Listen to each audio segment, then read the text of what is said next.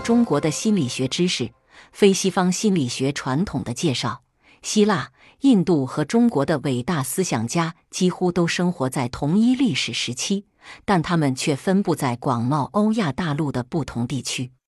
历史学家坚持认为，在他们的各自文化之间几乎没有任何科学交流。然而，当你认识到他们所做的心理学观察有多么相似之后，你可能会大吃一惊。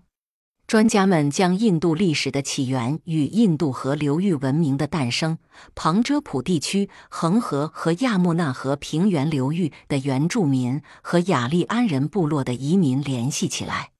公元前五百年，随着农业和贸易的发展，恒河流域的许多居住地成为社会生活的中心。正如古希腊的情况一样，印度的思想家也对人类心智和行为进行了最早的观察。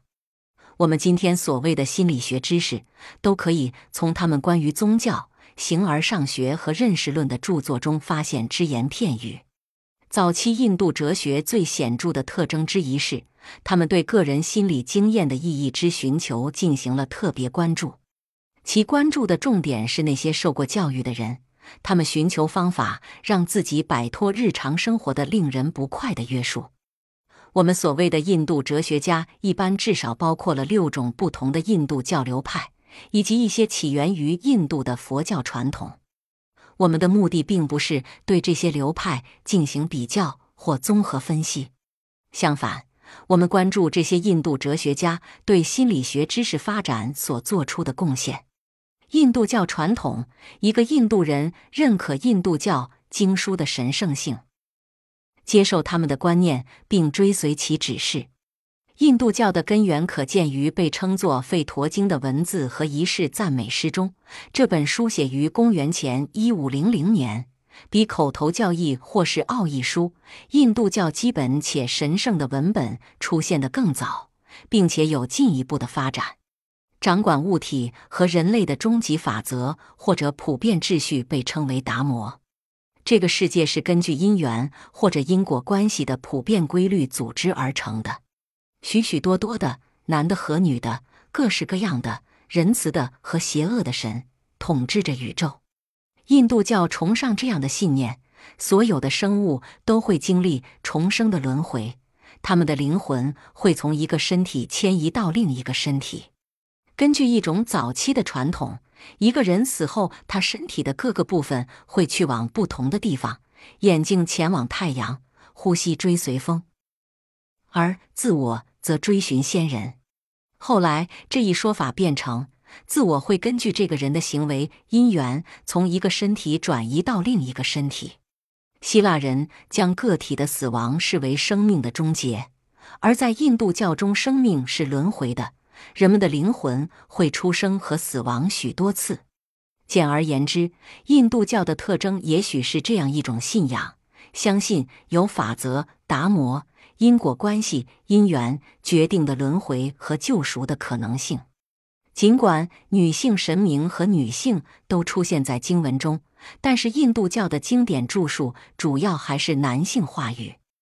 我们将看到，在与心理学历史有关的许多著述中，这种倾向同样非常普遍。男性中心主义将男人或男性观点置于理论或者叙事的中心。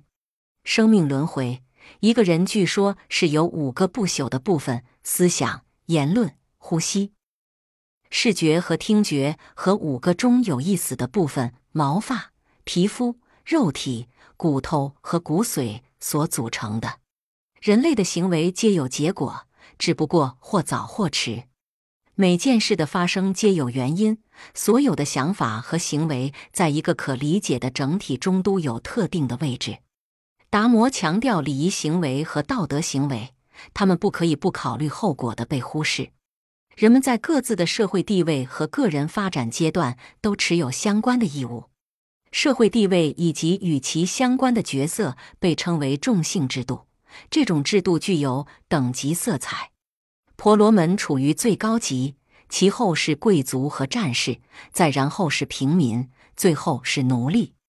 婆罗门传授宗教，贵族练习防御，平民耕地、饲养牲畜、借贷；最低阶层的人服侍高阶层的人。相比低阶层的人，高阶层的人更纯净。除了一些例外情况，每个众姓都是不可让渡的。人们必须遵守同族通婚、结婚和共生、一起进食的规则。这些规则被认为提供了稳定的社会秩序。女性地位通常次于男性，而男性应该控制女性，就像父亲控制他的孩子，丈夫控制他的妻子，儿子控制他的寡母。如果一个女人尊敬男性权威，她就会在死后受到褒奖。印度教中的过渡仪式塑造和保存了社会身份、等级和秩序，它们涉及怀孕、生子、身体和社会的发展，比如第一口固体食物、第一次刮胡子、开始学习《吠陀经》、结婚等等。男孩普遍比女孩更有价值。当一个男孩诞生，他的父亲就在天堂有了一席之地。种姓制度对印度社会和世世代代印度人的行为和思想产生了深远影响。这在当代印度已经被宣布是非法的，但是它的影响已经深入风俗以及许多人的思想和行为。听众朋友，本集已播讲完毕，请订阅专辑。下一集精彩。